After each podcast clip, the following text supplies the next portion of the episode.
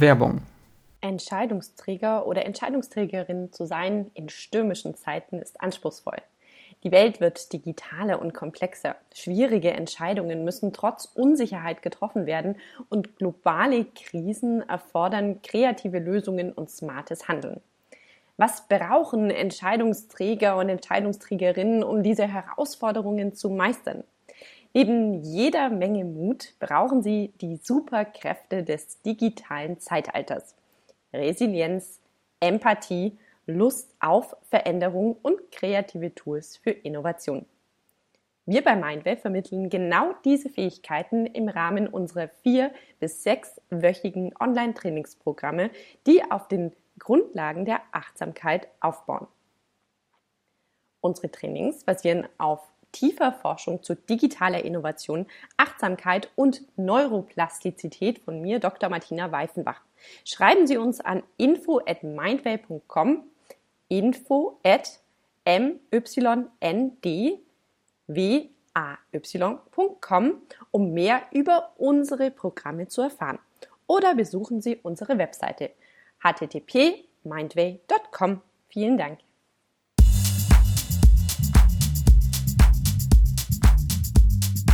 Ja, äh, dann vielen, vielen Dank, äh, äh Carsten, Carsten Linnemann, äh, dass du es geschafft hast in meinem äh, Podcast. Äh, du bist Mitglied des Deutschen Bundestages seit 2009. Ähm, du gehörst dem CDU-Bundesvorstand an seit 2013 und du bist stellvertretender Bundesvorsitzender seit 2022. Und du hast auch jetzt kürzlich ein neues Buch rausgebracht. Das heißt, die ticken doch nicht richtig, warum Politik neu denken muss. Und genau, vielleicht kannst du erstmal kurz einleiten, warum du in die Politik gegangen bist und warum du auch dieses Buch jetzt veröffentlicht hast. Ja, hallo Jan Philipp, danke für die Einladung. Und wenn ich ehrlich bin, ich weiß nicht, wie es dir geht, wenn du jetzt Politiker werden solltest, gehst du irgendwie mit bestimmten Erwartungen äh, in die Politik. Das ist ja irgendwie bei jedem Job so, dass man irgendwie bestimmte Erwartungen hat. Und wenn ich ehrlich bin, ja, wurden die einfach nicht erfüllt. Also als ich in die Politik ging, wollte ich Bundesländer zusammenlegen. Ich wollte eine Föderalismusreform. Ich wollte Bildungspolitik zu einer nationalen Aufgabe machen. Ich wollte Bürokratie abbauen, möglichst abschaffen. Und ähm, dann habe ich schon nach wenigen Jahren gesehen, dass ähm, das gar nicht so einfach ist. Und ähm, habe dann gespürt, dass ähm, ja, zuweilen die Bretter, die es gibt, ähm, irgendwie gar nicht mehr durchbohrt werden, sondern nur noch bemalt werden. Und dann habe ich mich jetzt dieses Jahr hingesetzt und habe mir einfach mal, ja, abends immer mal ein, zwei Stunden Zeit genommen und darüber nachgedacht und das aufgeschrieben, warum eigentlich ähm, diese Ziele nicht erreicht äh, wurden. Und am Ende bin ich zu dem Schluss gekommen, dass es daran liegt, dass die Politik eigentlich immer nur im Krisenmodus ähm, unterwegs ist und immer nur sich gerade mit dem beschäftigt, was gerade ähm, Thema ist. Also die Krise und alles andere lässt man rechts oder links liegen. Und das kann so nicht weitergehen und deswegen habe ich dieses Buch geschrieben. Mhm. Das heißt, ähm, du möchtest wirklich ähm, Veränderungen, sagst du, du möchtest auch ähm, strukturelle Veränderungen. Ich habe äh, von dir gelesen, eine Kritik, die du hast, zum Beispiel ist auch der, der öffentlich-rechtliche Rundfunk, äh, dass du sagst, äh, wir haben sehr, sehr viele Hörfunkanstalten, über 70 Stück in Deutschland, die auch, auch sehr teuer sind und teilweise dasselbe Programm auch wiedergeben, wo du sagst, das ist nicht so effektiv. Also die Position hast du auch eigentlich so.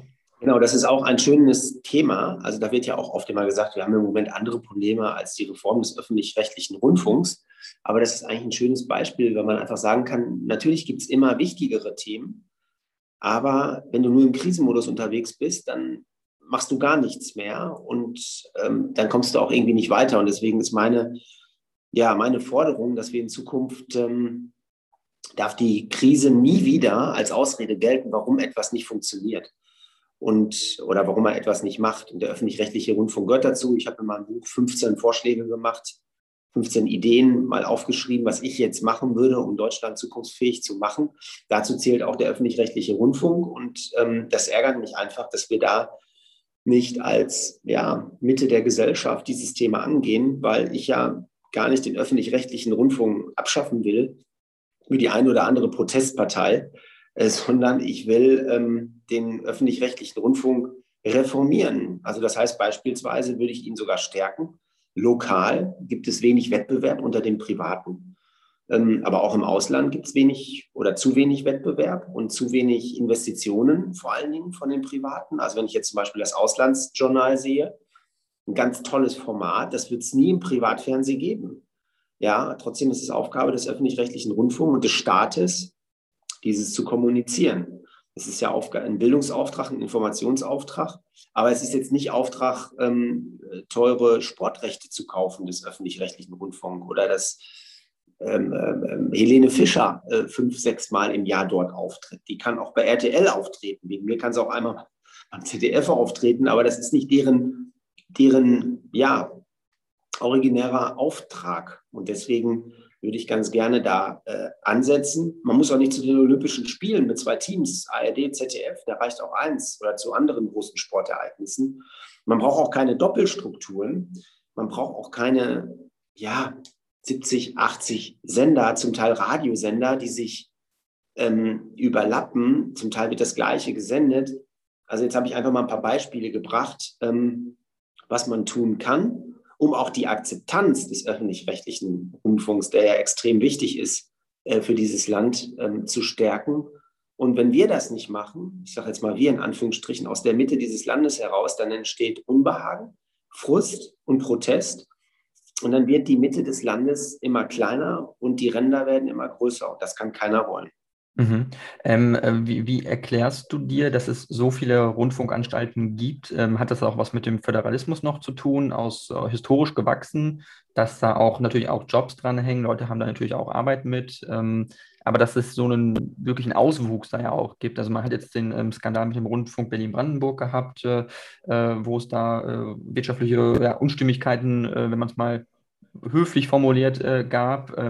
Man hat äh, Berichte gelesen, wo wirklich Intendanten mit wirklich teuren Dienstwagen ähm, ja, äh, hin und her gefahren werden, äh, BMW 7er mit äh, Massagefunktion. Ähm, also muss man nicht, nicht vielleicht auch bei solchen Sachen vielleicht ansetzen, dass man sagt, als Staat oder als Akteur, will man sowas überhaupt äh, den Steuerzahlern zumuten? Erstmal solche Luxussachen erstmal auszusparen vielleicht. Ja, wäre das richtige Signal, geht uns ja in der Politik genauso. Keiner hat Verständnis, dass man in diesen Zeiten das Kanzleramt für 700, 800 Millionen, wahrscheinlich für eine Milliarde demnächst, ähm, erweitert, obwohl Corona gezeigt hat, dass immer mehr Leute jetzt Homeoffice machen.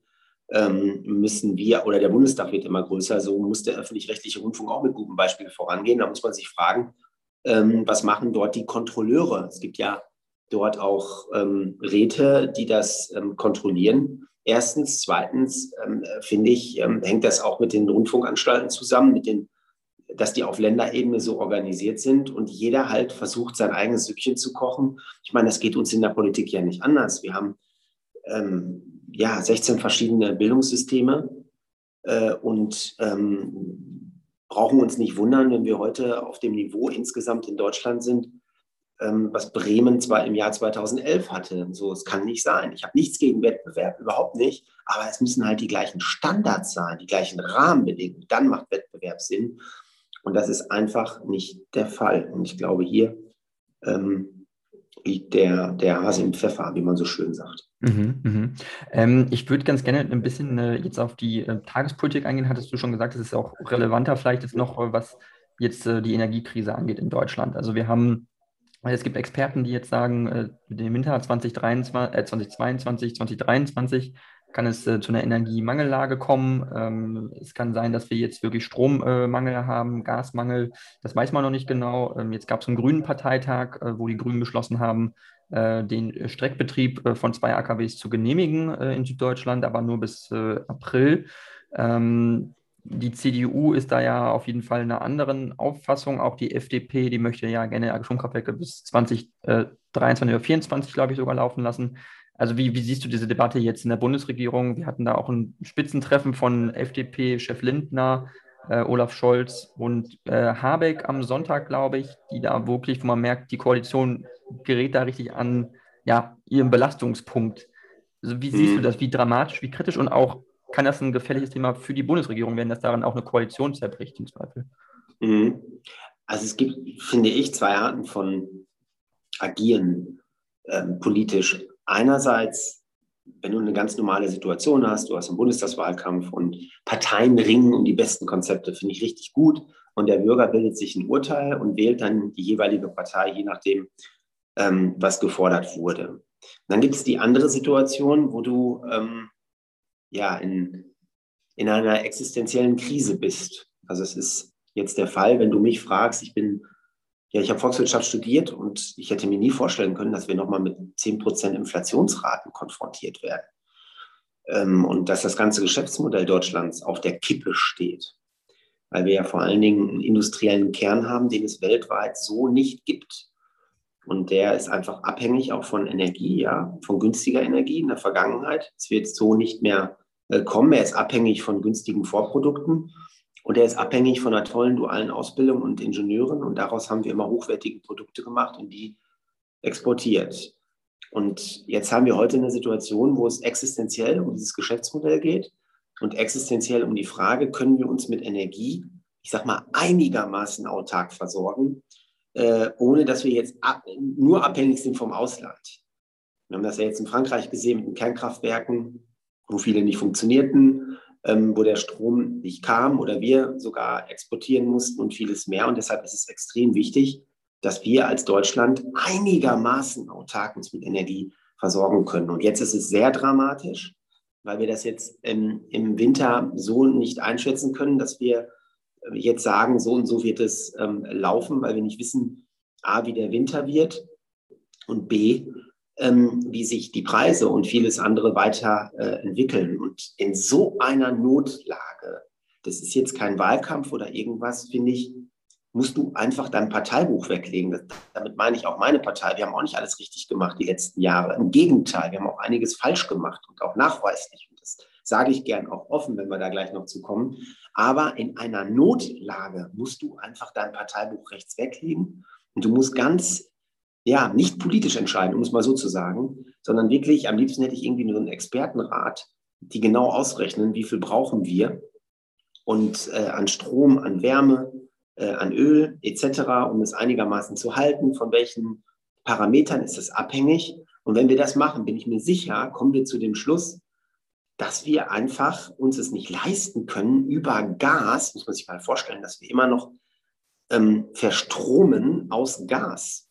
Also im Jahr verbrauchen wir ungefähr 600 Terawattstunden Strom. Davon werden immer noch 60 aus Gas verstromt.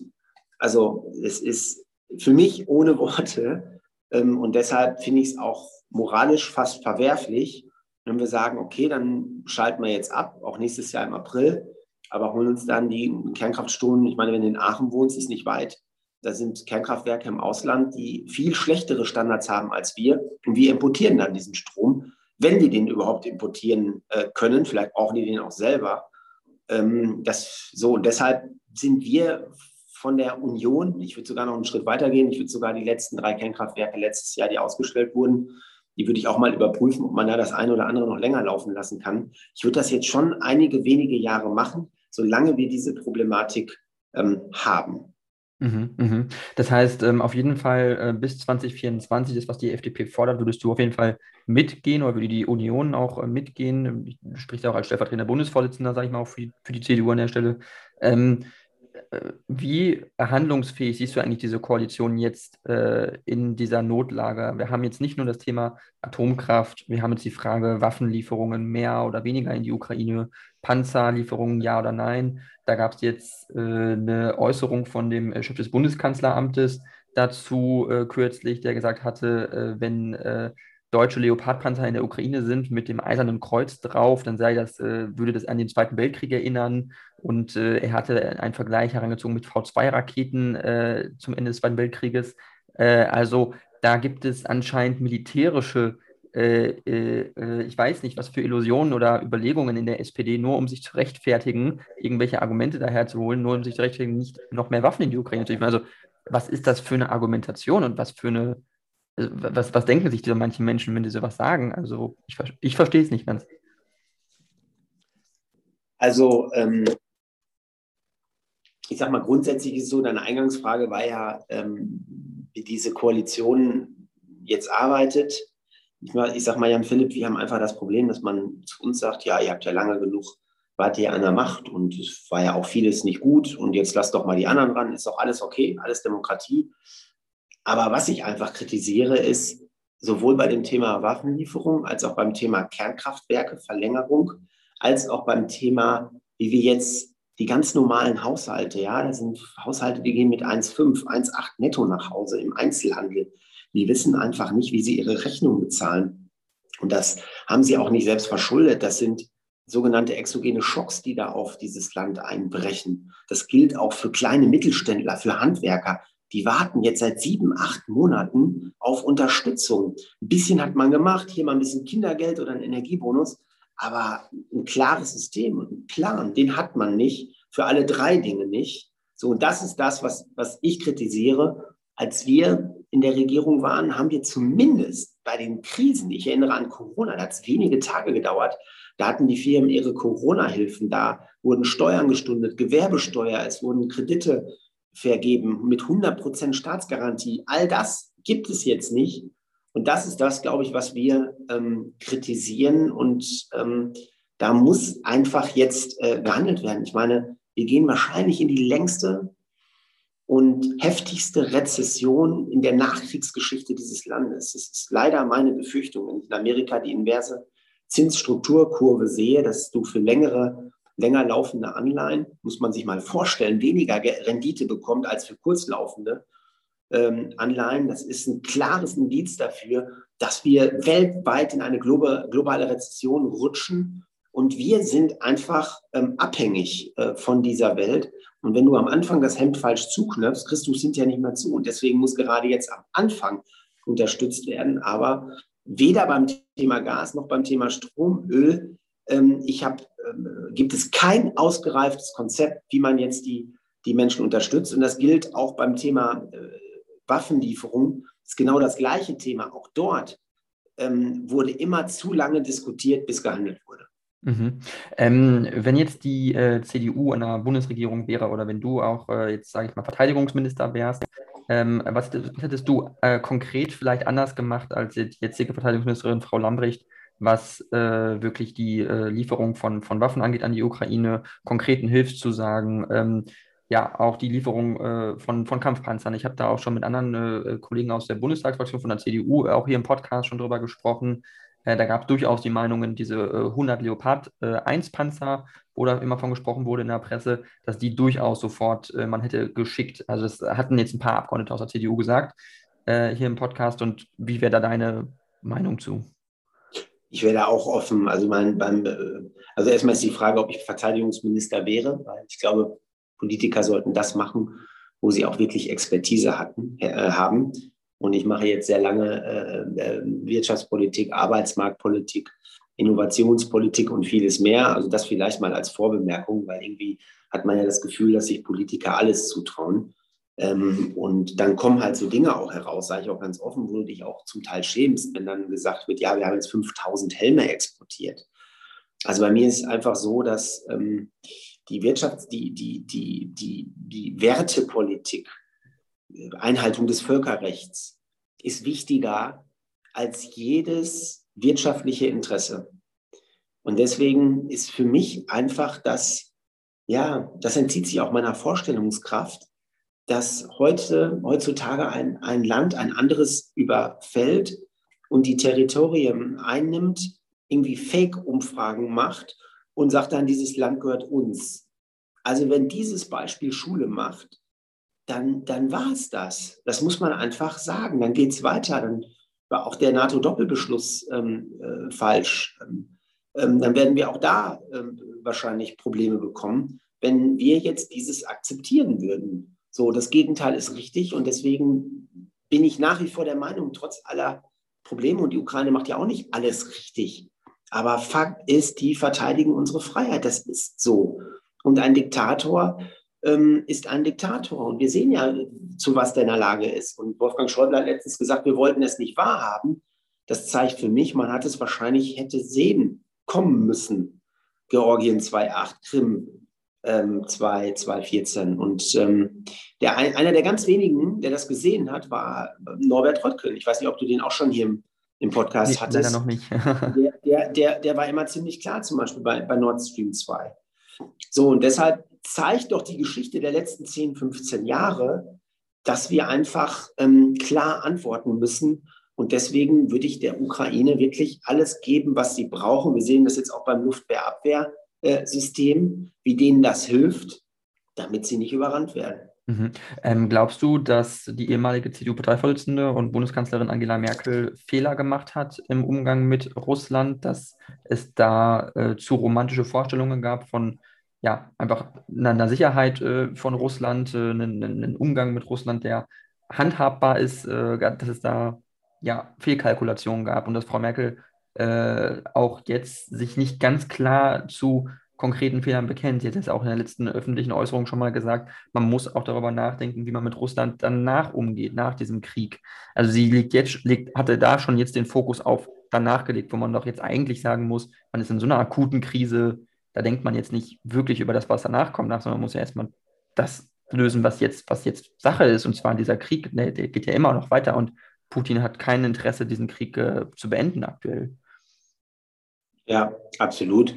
Ich glaube, der größte Fehler, den wir gemacht haben, ähm, ist gar nicht mal so sehr, dass wir 2011 die Kernkraftwerke abgestellt haben, sondern dass wir nicht zeitgleich einen Plan formuliert haben, wie wir uns einigermaßen autark mit Energie versorgen können. Dazu hätten dann Gasfelder an der Nordsee gehört, ähm, Pipelines, ähm, Stromleitungen, LNG-Terminals, feste, ähm, und vieles mehr. Jetzt kann ich natürlich jede Ausrede nehmen und sagen, ja, die Grünen und die anderen hatten auch immer Gas als Übergangstechnologie oder beziehungsweise Brücke, ähm, um ins neue Zeitalter der Erneuerbaren zu kommen. Fakt ist, dass wir regiert haben und Fakt ist, dass dieser Plan einfach fehlte. Und ich glaube, diese Selbstkritik ist ganz, ganz wichtig, damit die Menschen uns wieder vertrauen, weil jeder macht Fehler. Ähm, natürlich hat auch keiner aufgemuckt. Ich meine, die Wirtschaft auch nicht. Die haben alle das günstige äh, Gas genommen und damit produziert, weil wir gerade bei uns in der Chemie ist es ja richtig krass, was die an Gas äh, brauchen, nicht nur als Rohstoff, sondern auch als, ja, oder für die Prozesswärme. So, und ähm, ich glaube, dass es wichtig ist, dass wir als Union dieses auch zugeben und dazu stehen, denn dann kriegst du wieder Vertrauen bei den Menschen, wenn sie sehen, diesen Fehler machen sie so nicht nochmal sondern wir müssen uns einfach mehr diversifizieren. Und ich glaube, das ist jetzt entscheidend. Und das, da waren alle mit beteiligt, die Kanzlerin, auch ich. Auch ich habe gedacht, dass man ähm, durch den Handel ähm, Wandel ähm, erreicht. Ich habe im Bereich der WTO promoviert. Das ist eine Welthandelsorganisation, die multilaterale Abkommen in den letzten Jahrzehnten verabschiedet hat. In den 70er, 80er, 90ern sehr erfolgreiche Runden, wo auch Armut abgebaut wurde, wo Freihandel forciert wurde, Abbau nicht tarifärer und tarifärer Handelshemmnisse. Und auch ich ja, hatte immer im Kopf, Mensch, das sind auch ähm, gewisse Friedensgespräche, äh, die da stattfinden, oder zumindest wird eine Friedensdividende abgeworfen über solche multilateralen Handelsabkommen. Aber im Nachhinein muss man sagen, dass das so in dieser Form, beziehungsweise mindestens in dieser Intensität ähm, nicht stattfand. Und man darf das, man kann den Rückschluss auch nicht ziehen, dass durch Handel Wandel einfach entstanden ist, zumindest nicht in dieser Breite. Und ich finde, das muss man einfach auch mal zugeben als Politiker. Und dann kriegt man auch wieder Glaubwürdigkeit, zum Beispiel Glaubwürdigkeit bei der Verlängerung der Kernkraftwerke, das, was du am Anfang des Gesprächs gesagt hast, ähm, kriegt man dann viel, viel stärker hin, als wenn man da rumeiert und irgendwelche Ausreden nutzt, warum etwas nicht geht. Mhm. Okay, ähm, das äh, war schon, hat mir schon äh, gut gereicht als Antwort. Ähm, ähm, ich möchte gerne einen kurzen Themenwechsel machen, und zwar ähm, zum Thema, was wir leider nicht aussparen können, was immer wieder kommt und uns seit Jahren begleitet, leider nicht weggeht, ist Corona. Ähm, das ist leider was, was nach wie vor da ist und es wird akuter, hat man aktuell das äh, Gefühl, wenn man sich die Zahlen anguckt. Äh, Infektionszahlen gehen durch die Decke, ähm, die Hospitalisierungsrate steigt, die Intensivstationsbelegung steigt. Ähm, gleichzeitig hatte man viele Gesundheitsexperten im Land, inklusive Christian Drosten, die auch gesagt haben, äh, äh, also dem Chefvirologen von der Charité in Berlin, die gesagt haben, dass es äh, Corona die akute Phase vorbei sei und die ganz, ganz äh, schwierige, drastische Lage vorbei sei. Aber dann sieht man jetzt trotzdem, die Infektionszahlen steigen stark und es ist gerade mal, wir haben den 17. Oktober heute, der Winter ist noch lang. Also wo siehst du diese Corona-Welle hingehen und wie gut sind wir wirklich gerüstet, was die äh, auch die Impfrate angeht, die Impfquote angeht und die, die Maßnahmenpakete der Länder, die die nutzen können. Mhm. Also ich bin kein Freund davon, diese, diese, ja, diesen neuen Hype, den es da jetzt wieder gibt. Zumindest habe ich das Gefühl, wenn ich den Gesundheitsminister höre und andere um dieses Thema Corona. Also ich bin für den entspannten Umgang. Ich bin da eher auf der Seite vom Professor Hendrik Streeck, der sagt, wir müssen damit ja einfach auch perspektivisch wie mit einer Grippe umgehen. Hm. Weil ähm, du musst einfach aufpassen als Politik, wenn man ich könnte jetzt auch den ganzen Tag äh, den Leuten Angst einjagen und ähm, sagen, wie schlimm alles ist. Und ähm, dann ähm, mache ich immer schärfere Maßnahmen und die Menschen wählen mich dann auch. Aber das ist ja äh, total gefährlich, ähm, wenn man diese politische Macht ausnutzt. Und deswegen ist es total wichtig, ähm, dass man ähm, jetzt hier nicht überzieht, sondern dass man den Menschen auch Eigenverantwortung gibt, dass sie selbst für sich verantwortlich sind. Und deswegen bin ich bei der Sache total ähm, ähm, entspannt noch. Das mag sich ändern, wenn dann eine neue Variante kommt und so, aber ich habe immer ein Riesenproblem damit, wenn die Politik sagt, ja, wenn die Variante kommt, wenn eine neue Mutante kommt und dann, der, ich glaube, der Gesundheitsminister hat mal von einem Killer-Virus gesprochen. Ganz gefährlich ist das. Ähm, ähm einfach bitte sachlich sein ähm, auch beim Thema äh, Impfen, Eigenverantwortung, gerne für werben. Es muss aber am Ende jeder selber entscheiden. Ich bin dezidiert und war es auch schon immer gegen eine, eine Impfpflicht, äh, ähm, weil ähm, ja, ich glaube, am Ende wird sie genau das Gegenteil erreichen von dem, was man will. Und äh, mhm. ich finde auch, dass man bei den jungen Menschen einfach zu hart äh, war. Also, dass man zum Teil es verboten hat, Fußball zu spielen draußen und vieles mehr ähm, fand ich nicht gut, weil wir Politiker immer ein anderes Leben hatten. Das gehört auch dazu. Wir haben in Berlin eine Fahrbereitschaft. Wir haben im Zug äh, 100, äh, äh, wer ist die Bank hat 100, können da frei fahren. Die Züge waren immer leer. Also Vorsicht an der Bahnsteigkante. Ich kann nur jedem Politiker empfehlen, einfach mal in die Bevölkerung reinzugehen ja, und ein ganz normales Leben wie die auch zu führen. Die meisten machen das auch, die sind auch in den Wahlkreisen unterwegs. Das ist überhaupt kein Vorwurf. Aber äh, deswegen bin ich bei diesem Thema total sensibel, ähm, wenn ich da höre, ja, wir müssen jetzt wieder alles ähm, ähm, jetzt nicht zumachen, aber überall die Masken aufsetzen und so weiter. Nein, bin ich dezidiert gegen. Eigenverantwortlich, Eigenverantwortung. Und sollte irgendwann mal ähm, eine neue Variante kommen, dann treffen wir beide uns gerne nochmal und reden darüber, aber nicht vorher, was, wenn, hätte und so weiter. Nein, Okay, das heißt also Masken bist du auf jeden Fall dagegen. Ähm, man muss nur sagen, ich äh, will dir auch jetzt nicht äh, nur entgegenreden, sage ich mal, aber wir hatten äh, gestern 120 Tote äh, mit oder an Corona verstorben. Ich weiß auch nicht ganz genau immer, wie die Statistiken gemacht werden. Äh, natürlich sind die meisten älter, äh, über 60 oder über 70. Ähm, trotzdem ist die Frage, wären diese Menschen gestorben, hätten sie sich nicht mit Corona infiziert? So, das ist also eine Frage, die ich mir stelle. Äh, die andere Frage ist, ähm, jetzt haben wir halt hohe Infektionszahlen und es wurde immer wieder gesagt, im, äh, das wird diesen Winter nicht so schlimm oder wir sind besser gerüstet denn je, die Impfquote ist hoch, äh, wir haben Paxlovid äh, als Medikament, was ich nicht genau weiß, ob das äh, irgendwer nutzt, weil die Hausärzte verschreiben es ja wohl anscheinend nicht. Das heißt, äh, auch wenn Karl Lauterbach sagt, er nutzt Paxlovid für seine Corona-Infektion, weiß ich nicht, ob es in der Breite der Bevölkerung angewendet wird. In dem Sinne hat jetzt ein bisschen vorgeschobenes Argument. Und äh, wir wissen einfach nicht, wo wir hingehen, weil wir haben 20 Prozent, 30 Prozent der Bevölkerung, die nicht geimpft sind. Das sind 10 Millionen Menschen oder mehr oder 15 Millionen. Äh, wenn man auf 15 Millionen ungeimpfte Menschen, wo 30 Prozent vulnerabel sind, ein Virus nochmal los, drauf losgehen lässt, was durchaus aggressiv sein kann in diesen Gruppen, dann hat man dann nochmal 100.000 Tote mehr. Mindestens. In einem Winter. Also damit muss man doch rechnen oder? Ja, aber was wäre jetzt deine Antwort, wenn ich mal fragen darf? Also was wäre jetzt deine Antwort? Nehmen wir mal an, wir machen eine Maskenpflicht. Überall. Bin ich mir sicher, ohne dass es eine richtige Evidenz gibt dafür, dass die Todeszahlen dann zurückgehen, ähm, bin ich mir sicher, dass es weiter Partys gibt zu Hause, wir haben das ja auch auf dem Oktoberfest gesehen, wo die Leute mit Maske hinfahren mussten und dann auf dem Oktoberfest ist einem alles egal nach dem zweiten Bier. Und die Menschen werden sich zu Hause treffen. Es ist nicht mehr so, dass die Politik nach dieser Erfahrung, die wir gemacht haben, glaube ich nicht, dass wenn wir jetzt sagen, ja, bitte alle Masken tragen ähm, und nicht mehr privat treffen und so weiter, dass man sich daran halten wird. Die, die Menschen werden sich selber ein Urteil bilden, weil wir zu lange jetzt Erfahrung schon mit Corona gemacht haben. Und deswegen mhm. würde ich so lange wie möglich erstmal auf Eigenverantwortung setzen. Natürlich kann man sagen, Masken aufsetzen in äh, Situationen, wo man wirklich ähm, beim Arzt, wegen mir, äh, wenn es jetzt sich zuspitzt im Supermarkt oder wie auch immer, aber ich bin in Gänze dagegen, auch im Einzelhandel nicht. Mhm. Ähm, also im, im, weiß nicht, wenn ich Klamotten kaufe oder irgendwelche anderen Dinge im Facheinzelhandel. Nein, ich bin, ich, du, du merkst das, ich, ich bin bei diesem Thema sehr, sehr sensibel, äh, weil ich glaube, wir haben da ganz schön viel Porzellan zerschlagen, finde ich.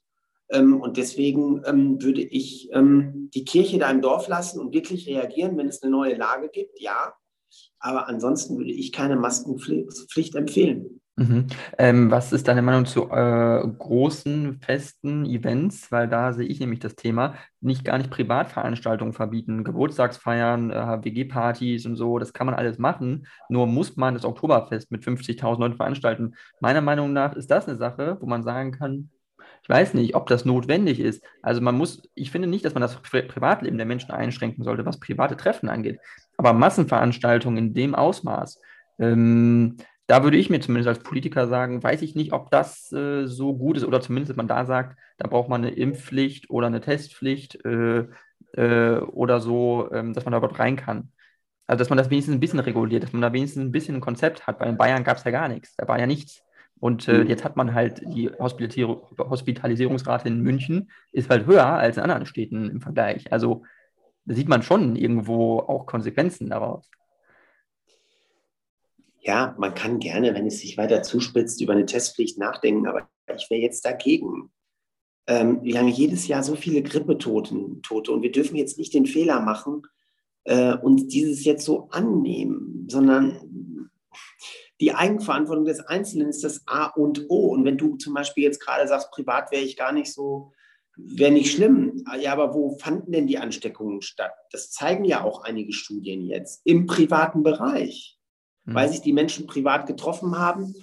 Ich sage mal, spätestens nach dem zweiten Bier bist du einfach lockerer. So, und dann ist es halt auch privat vor allen Dingen passiert. Und deswegen glaube ich, ist es A und O der Politik an die Eigenverantwortung des Einzelnen zu denken. Ja. Und ähm, wir haben ja damals selbst diese Testpflicht ähm, äh, nicht erlaubt. Der erste, der das war, war, glaube ich, Boris Palmer, der Bürgermeister aus Tübingen. Der hat das, glaube ich, ist erlaubt für, für Kino. Und also mein Problem ist einfach dieser Dissens zwischen politischen Entscheidungen von Entscheidungsträgern, die ja meinen, Macht ausüben zu wollen über bestimmte Gesetze und damit die Eigenverantwortung auszustellen. Ist jetzt zugespitzt von mir, aber ich würde so lange wie möglich an die Eigenverantwortung des Einzelnen appellieren und sollte es wirklich nachweislich ähm, ähm, hochgehen und gefährlicher werden und neue Mutanten und so. Aber ich mag gar nicht darüber nachdenken.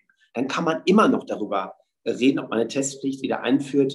Aber wie gesagt, bitte nicht jetzt. Mhm. Ich glaube, du, auf jeden Fall hast du recht. Ich glaube nur, was man sagen muss, ist, äh, die Bürger sind durchaus auch, also haben ja auch Verständnis für die Dinge und die sind auch in der Lage, Dinge umzusetzen und zu sagen, wenn ich mich jetzt teste, ist das sinnvoll, weil ich weiß, es schützt auch meine eigene Gesundheit, ich will meine Mitmenschen schützen. Die haben ja auch Verantwortung für ihren Bereich und die Menschen verstehen das ja aber trotzdem alles. Die sind ja nicht so, dass sie denken, oh, die Politik wieder, jetzt bin ich ganz böse, weil die Politik wieder sagt, wir dürfen uns, äh, wir müssen uns wieder an irgendwie gewisse Regeln halten. Die Menschen sind sehr, sehr konform, was das angeht. Also die, die halten sich an das alles und die ziehen das auch alles durch, weil die ja auch wissen, dass es halt Probleme gibt und dass das Virus da ist und das nicht mehr weggeht. Und ähm, diese Gemeinschaftsverantwortung in der Gesellschaft, das spüren die Menschen, glaube ich, trotzdem. Die, mehr, die wissen das, dass die selber stark verantwortlich dafür sind, dass die Gesellschaft funktioniert, weil wenn sie es nicht machen, dann macht es niemand. Und ähm, ich glaube nur, dass an der Stelle Politik den Menschen durchaus was zumuten kann. Das glaube ich nur. Richtig. Und da kommt es jetzt auf auf die richtige Balance an. Die Menschen müssen das nachvollziehen können, was wir für Gesetze machen. Und dieser Zeitpunkt ist für mich nicht gekommen, dass jetzt große Restriktionen ähm, erlassen werden. Mhm. Okay, das haben wir auf jeden Fall mhm. geklärt. Ähm, dann weiß ich da schon Bescheid. Ähm, ich weiß, dass wir ans Ende unserer Zeit kommen. Äh, deswegen äh, nur noch eine allerletzte Frage. Ähm, du bist jetzt auch Chef. Können ruhig noch zwei, drei können wir noch machen. Zwei, Okay, können wir noch. Okay, super. Ähm, äh, du bist Chefprogrammatiker jetzt äh, der äh, CDU äh, Deutschlands. Das heißt, äh, du willst Inhalte der Partei prägen. Mhm. Ähm, du hast es vorgeschlagen, ähm, kürzlich bei einem Auftritt bei Markus Lanz, ähm, äh, gesagt, du forderst auch eine Art öffentliches oder ein, ein verpflichtendes soziales Jahr für junge Menschen nach dem Abitur oder nach dem Schulabschluss. Ähm, wie stellst du dir das vor? Was ist das Konzept dahinter? Also ich fände es gut, wenn dieses Land eine Debatte einfach mal führt, so wie es der Bundespräsident vorgeschlagen hat. Also dass man nach der Schule ein Jahr im Ausland, im Inland, bei der Bundeswehr, bei der Feuerwehr, im sozialen Bereich, gerne auch bei Vereinen, bei Stiftungen, man muss natürlich bestimmte, ähm, bestimmte Zertifizierungen durchlaufen, also dass man bestimmte Bedingungen einhält, dass man dort ähm, seinen Dienst abhalten kann. Und ähm, ich fände es gut, wenn die Gesellschaft dieses debattiert. Ich fände es gut, ähm, ja, wenn man, wenn man das am Ende so organisiert, dass die jungen Menschen Bock darauf haben. Ich glaube, das muss das Ziel sein. Es darf nicht diese, dieser, dieser, dieses Zwangsgefühl da sein, ich muss jetzt ein GJ machen, so nenne ich das mal Gesellschaftsjahr. Und ich finde, man könnte auch darüber nachdenken, die Zeiten ähm, ähm, zu flexibilisieren. Also dass man auf der einen Seite sagt, man kann es auch neben dem Beruf machen, ähm, man kann es auch etwas kürzer machen, wenn man es bei bestimmten Dingen macht. Ich sage mal, im Verein oder Stiftung könnte ich mir vorstellen, dass man dort wirklich ein Jahr braucht und in anderen Bereichen kürzer. Ähm, und so weiter. Und das möchte ich ganz gerne jetzt diskutieren. Wir haben das als CDU in unser Programm mit aufgenommen. Und nochmal, ich will das nicht gegen die jungen Menschen machen, sondern mit den jungen Menschen. Es kann auch als Orientierung Orientierungsjahr gelten. Ich glaube, es ist super gut für die Persönlichkeitsentwicklung. Es tut dem gesellschaftlichen Zusammenhalt gut, da auch unterschiedliche Milieugruppen äh, wieder in Kontakt kommen. Ähm, ich glaube, die Debattenfähigkeit dieses Landes wird dadurch auch gestärkt. Ähm, das ist so ein bisschen das, was dahinter steckt. Okay, das klingt schon mal ganz, äh, ganz interessant. Ähm, jetzt würde ich nochmal äh, fragen, die Umfragen äh, aktuell im Bund liegen ja ganz gut für die CDU, äh, deutlich über der SPD und auch über den Grünen. Ähm, wie siehst du jetzt so die Entwicklung äh, von äh, ja, den Umfragen und auch die Möglichkeit von der CDU, äh, die nächste Bundestagswahl zu gewinnen? Wie optimistisch bist du da? Also wenn ich ehrlich bin, habe ich gedacht, wir, wir wären heute schon weiter. Äh, bei weit über 30 Prozent, weil ich finde, dass die Ampel, habe ich ja versucht zu erklären, nicht gut re regiert, weil sie einfach ähm, A im Krisenmodus wieder unterwegs ist und B in diesem Krisenmodus nicht entscheidet, sondern zu lange mit Entscheidungen ähm, wartet. Und hätte ich gedacht, dass die Menschen dann sagen, okay, dann geben wir der CDU wieder eine Chance, aber es kommt noch zu früh für uns. Wahrscheinlich ist das die Wahrheit, dass man sagt, ihr müsst euch erstmal wirklich erneuern. Und da versuche ich ja auch bei uns in der Programmkommission dies zu tun und am Ende möchte ich gerne eine neue, eine brennende, eine überzeugende Erzählung, warum man CDU wählen äh, sollte, die mhm. Aufbruch und Hoffnung vermittelt. Und auf der anderen Seite hätte ich gerne fünf bis zehn Alleinstellungsmerkmale, ähm, dass die Menschen auch wissen, wofür steht die CDU überhaupt und wofür steht sie nicht. Das kam einfach objektiv äh, gesehen in den letzten Jahren viel zu kurz. Ähm, und daran will ich arbeiten. Aber man sieht, es geht nicht von heute auf morgen. Ähm, Vertrauen abzubauen geht schnell, Vertrauen aufzubauen dauert länger. Und deswegen gehe ich davon aus, dass wir jetzt noch mal ein Jahr benötigen. Dann steht das Programm und dann sind wir auch gefestigter und dann ähm, werden wir auch wieder auf über 30 Prozent in den Umfragen kommen. Und wenn wir dann Bundestagswahl haben, hoffe ich, dass wir dann auch wieder eine Chance vom Wähler bekommen, zu regieren. Okay. Und äh, letzte Frage: CDU-Spitzenkandidat, wird das äh, Friedrich Merz als Parteivorsitzender oder äh, wer wird da der nächste Spitzenkandidat bei der Bundestagswahl? Das ist natürlich noch lange hin, aber wenn jetzt aus welchen Gründen auch immer eine Bundestagswahl wäre, wäre es Friedrich Merz. Allein schon deshalb, dass er Parteivorsitzender ist und Fraktionsvorsitzender. Aber ich persönlich bin auch davon überzeugt, ähm, dass er dieses Land führen kann. Mhm. Auch, obwohl auch manche kritisieren, ähm, es ist jetzt nicht gerade vom Alter her der Aufbruch, sagen wir es mal so. Also ich jetzt als junger Bürger, ich bin 25, ähm, äh, habe manchmal das Gefühl, dass da wirklich meine Interessen von Leuten mit Mitte, Ende 60 auch nicht mehr so repräsentiert werden, wie mit jemand, ähm, der jetzt in deinem Alter ist, ist auf jeden Fall deutlich näher dran. Mhm. Ich weiß nicht, ob du Fußballfan bist und ob du noch Otto Rehagel kennst. Äh, schon mal gehört, aber. Ja, äh, ja. Ein alter Trainer, der war lange bei, bei Werder Bremen, war dann auch mal kurz bei Bayern München, da hat das aber nicht so richtig geklappt.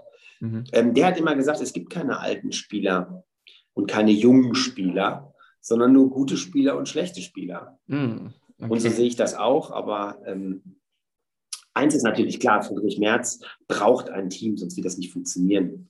Du siehst das ja auch bei den Grünen, die haben da einen Anton Hofreiter, eine Frau Lang, ähm, ähm, eine Frau Baerbock, eine Habeck. Also die sind sehr breit auch aufgestellt und diese Breite braucht die Union auch. Und dann werden wir auch wieder Wahlen gewinnen jenseits der 30 Prozent.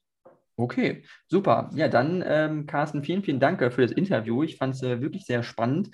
Ähm, wenn du noch möchtest zum Abschluss, kannst du noch was sagen zur CDU? Ich meine, dein neues Buch äh, ist ja jetzt auch raus. Die ticken doch nicht richtig, warum Politik neu denken muss. Kann man jetzt auch überall kaufen. Ähm, ja, noch einen letzten Satz zu meinen Hörern und Hörerinnen. Kannst du gerne loswerden. Ja, Jan Philipp, dir vielen Dank. Und äh, ich mache gerne bewusst Werbung für dieses Buch, weil ich verdiene da wirklich keinen Cent mit. Es geht alles an einen guten Zweck. Und mein Angebot wäre, wer das Buch gelesen hat, ähm, kann sich bei mir melden und ähm, mir eine Mail schreiben. Und ich antworte äh, persönlich auf alle Mails. Äh, und vielleicht ist das ein Angebot, auch ähm, diesem Demografiedefizit, Entschuldigung, Demokratiedefizit und Politikverdrossenheit etwas entgegenzuwirken. Super, dann vielen, vielen Demokratiedefizit haben wir auch. Das haben wir auch, auf jeden Fall. Ja, dann äh, vielen, vielen Dank und äh, vielleicht bis zum nächsten Mal.